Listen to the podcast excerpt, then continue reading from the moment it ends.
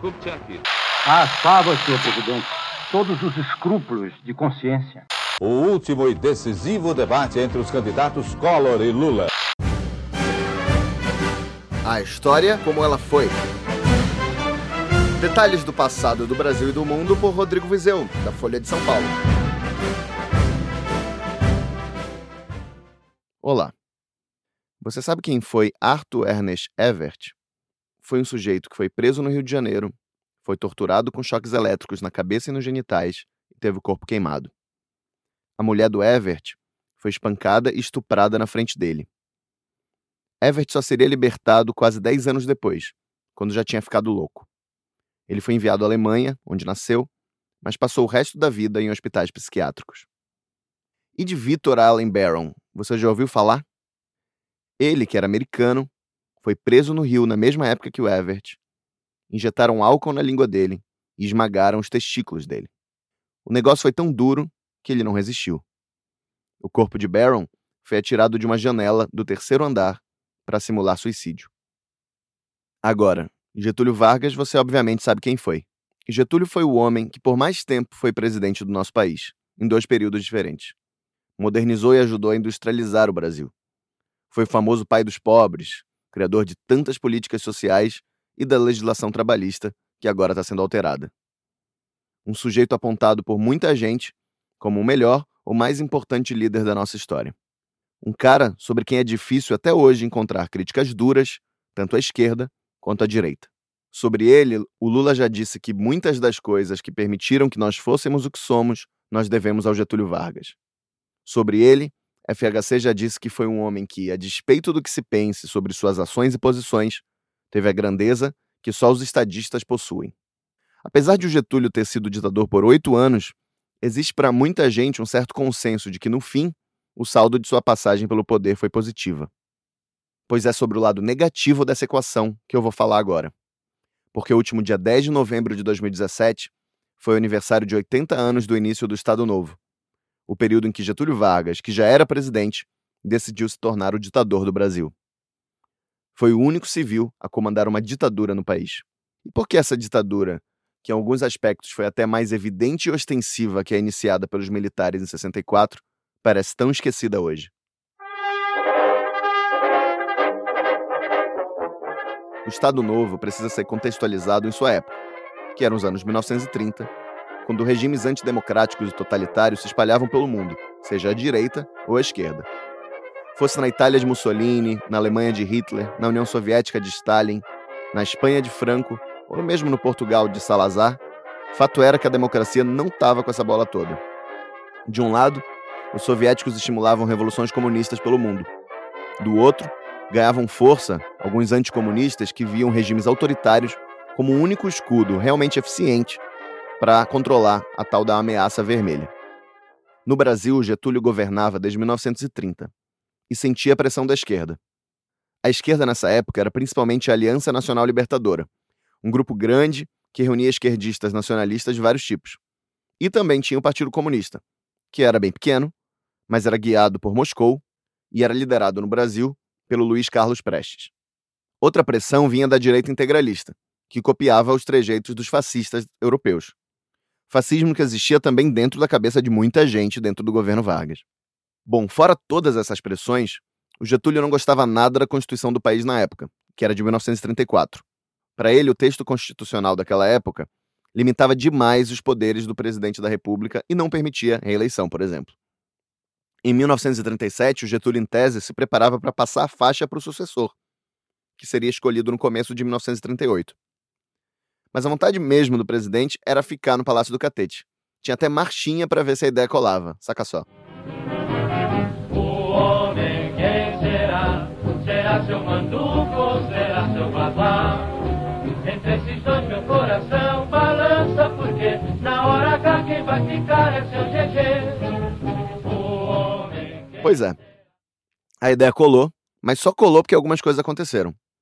Primeiro, o governo Vargas foi preparando seu arsenal autoritário. O que não é de se surpreender, né? Porque a gente está falando aqui de um país que havia até pouco tempo estava na República Velha, nem voto secreto tinha, Era uma república oligárquica onde pouquíssimas pessoas votavam e decidiam as coisas.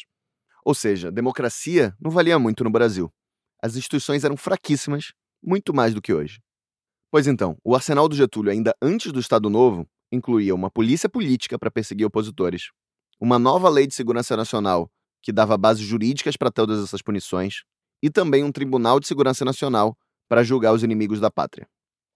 Em julho de 1935, é, ou seja, antes do Estado Novo, o Getúlio botou a Aliança Nacional Libertadora, que era o principal grupo de oposição, como eu falei, na ilegalidade. Aí no final do ano, mesmo sabendo que o governo tinha todas essas cartas na mão, alguns militares ligados à aliança e com apoio dos comunistas brasileiros e da Internacional Comunista partiram para o ataque, com levantes pelo país. Foi a famosa intentona comunista. Aí o negócio deu muito errado. E o tempo fechou. Foi criada uma comissão de repressão ao comunismo, os deputados declararam estado de guerra no país e o governo prendeu geral. Qualquer suspeito de ligação com a Aliança Nacional Libertadora ou com o Partido Comunista ia preso. Segundo registros do próprio Filinto Miller, que era o chefe da polícia do Getúlio, foram mais de 7 mil presos nos seis meses que se seguiram à intentona comunista. No meio desse arrastão, sobrou até para o escritor Graciliano Ramos, que escreveu aquele livro Memórias do Cárcere, onde ele conta toda a violência que ele viu nas prisões da era Vargas. Bom, e foi nessa onda de caça aos comunistas que padeceram Arthur Evert e o Victor Barron, de quem eu falei no início dessa história.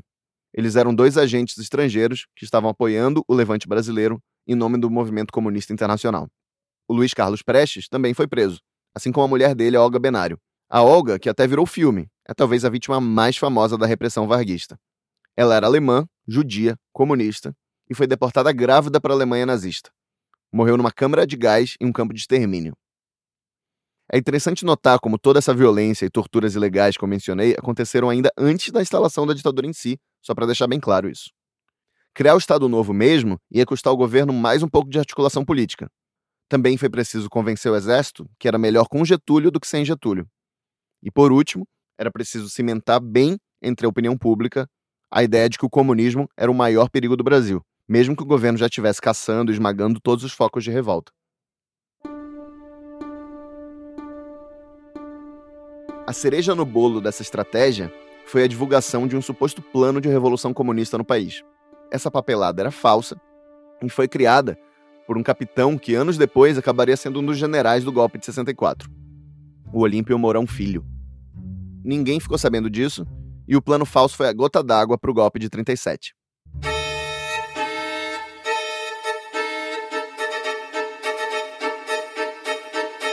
Eis que no dia 10 de novembro, Getúlio foi para o rádio com uma nova Constituição debaixo do braço e decretou o Estado Novo.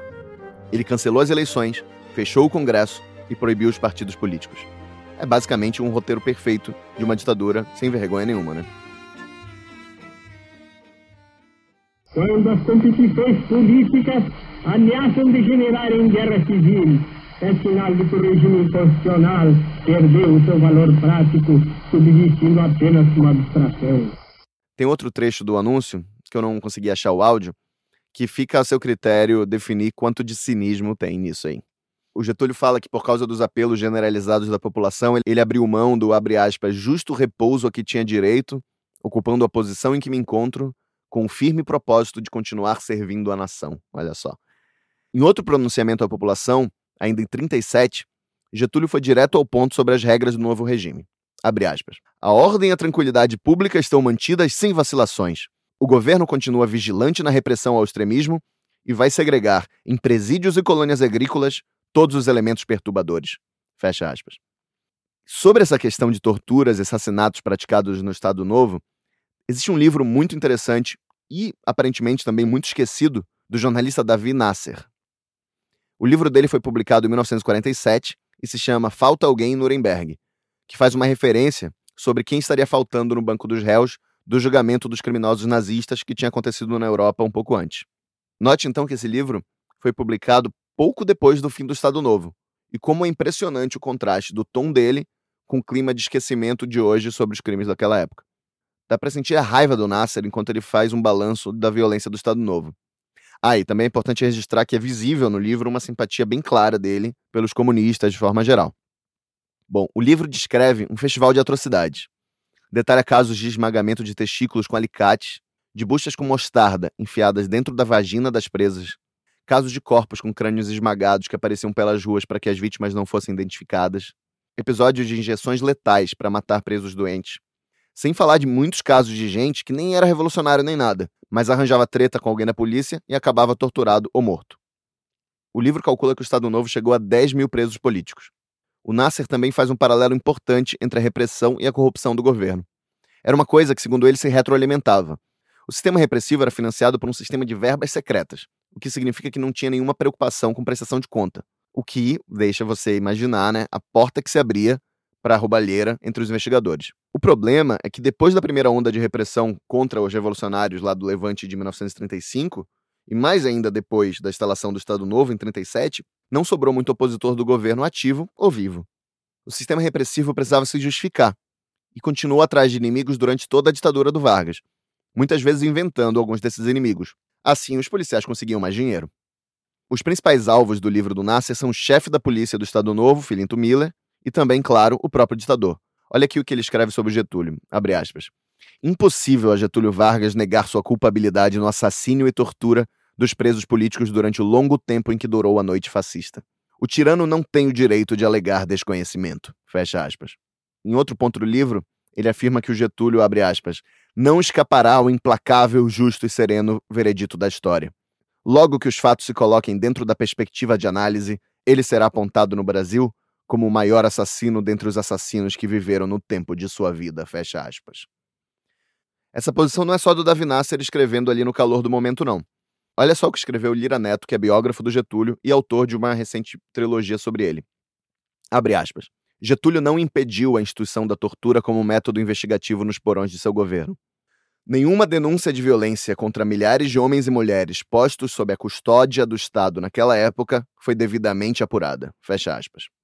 Bom, mas como falamos no início dessa história, para muita gente não foi essa imagem que predominou sobre Getúlio Vargas.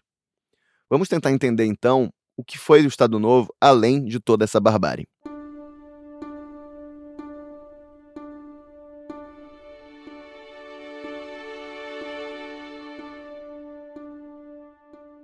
O governo Vargas tinha uma ideia de usar a estrutura ditatorial para centralizar a administração do Brasil e tentar modernizar todo o aparelho estatal e burocrático do país.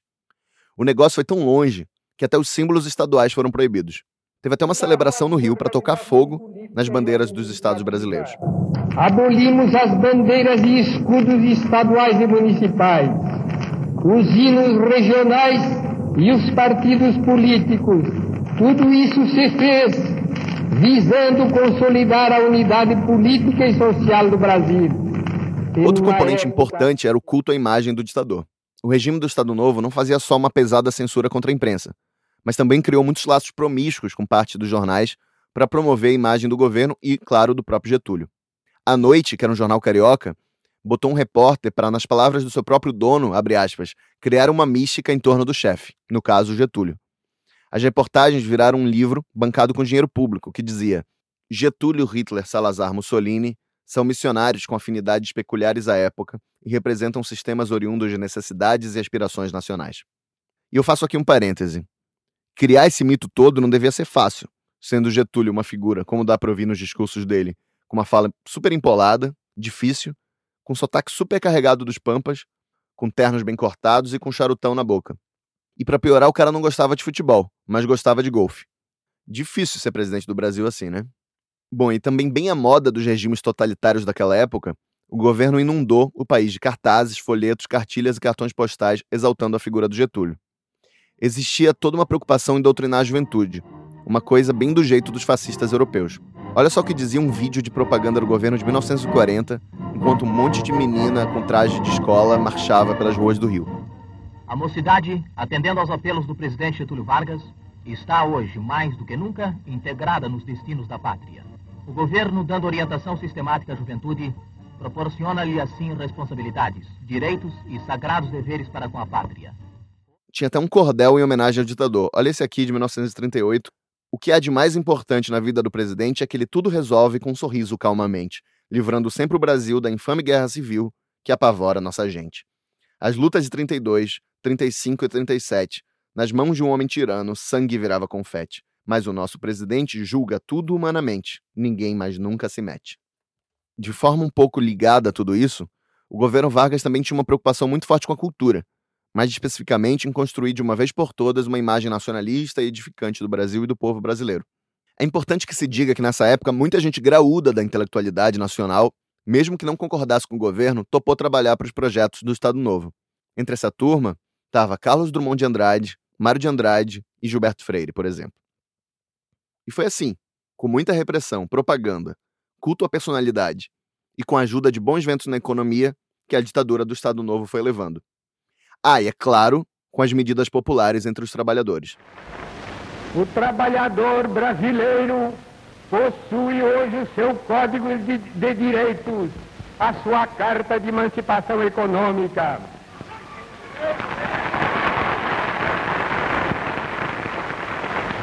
Ele sabe perfeitamente o que isso vale.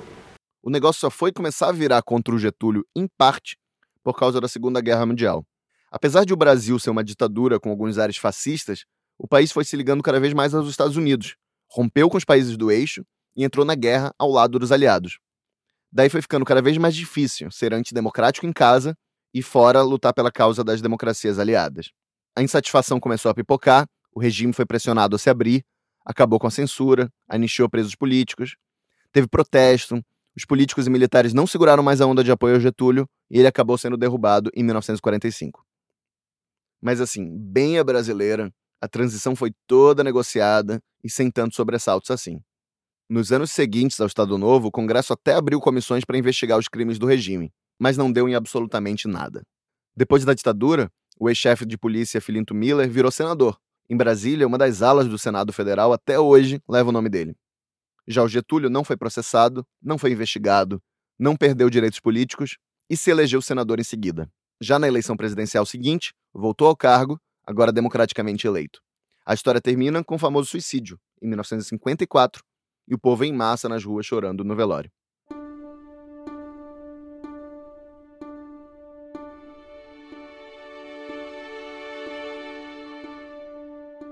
Daí volta aquela pergunta: por que, apesar desses anos de terror de que eu falei, o saldo do Getúlio é positivo para tanta gente? Acho que dá para pensar em algumas razões.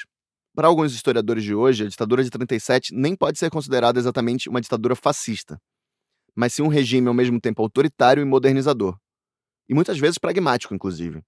Olha o que Boris Fausto, historiador que escreveu um livro sobre Getúlio, falou sobre a relação entre o Estado Novo e a cultura. Abre aspas.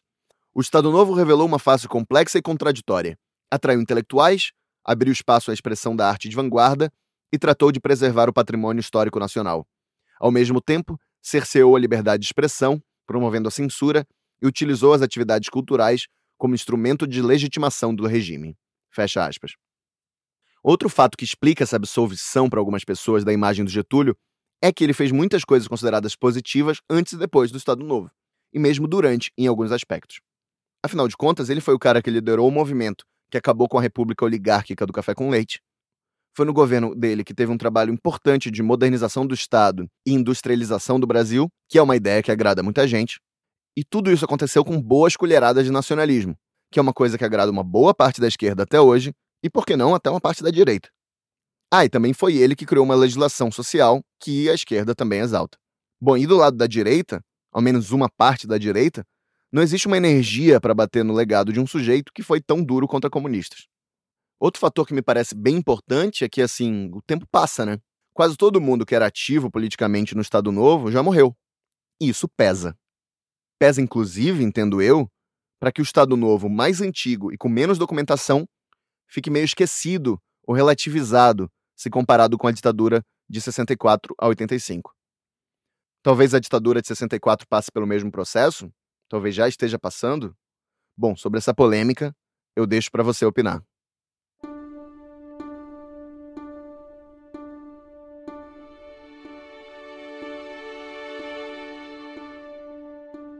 E eu vou terminar esse episódio com um trecho de um livro do brasilianista americano R.S. Rose, que foi publicado no Brasil com o título Uma das Coisas Esquecidas, Getúlio Vargas e Controle Social no Brasil.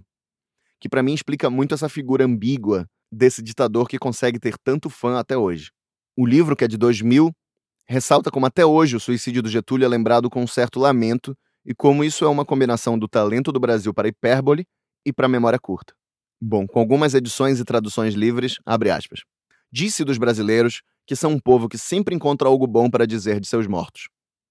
Esse morto já foi caracterizado como um gênio político, um dos homens mais importantes do país e alguém que deixou uma marca indelével na história da evolução do Brasil. A maior parte desses elogios ignora o que foi cometido sob seu comando pela polícia e pelo aparato de segurança até 1945, durante governos que aperfeiçoaram a selvageria enquanto ele estava no poder. Seus defensores cobrariam que ele não saiu manchado por todas essas coisas. Preferirão que o vejamos não como um ditador tropical, mas como pai dos pobres. Cada discípulo, de alguma forma, ignora a evidência da fixação dele em ficar no poder a qualquer custo. Sim, o 24 de agosto, aniversário do suicídio de Getúlio, é quase um dia de luto nacional no Brasil. Para muitos, é um momento de saudade de algum momento idealizado, quando ele estava no controle e as coisas eram supostamente melhores. Fecha aspas. A menina presidência vai rifar seu coração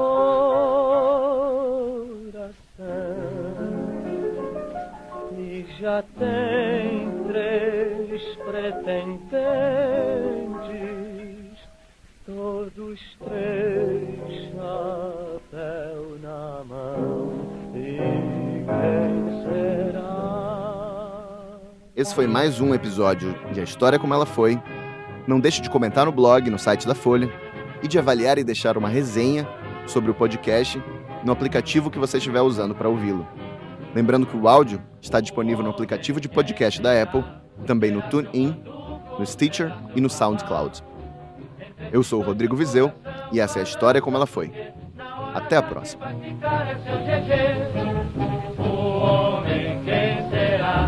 Será? Seu será seu babá? Dois meu coração balança porque na hora H quem vai ficar é seu GG.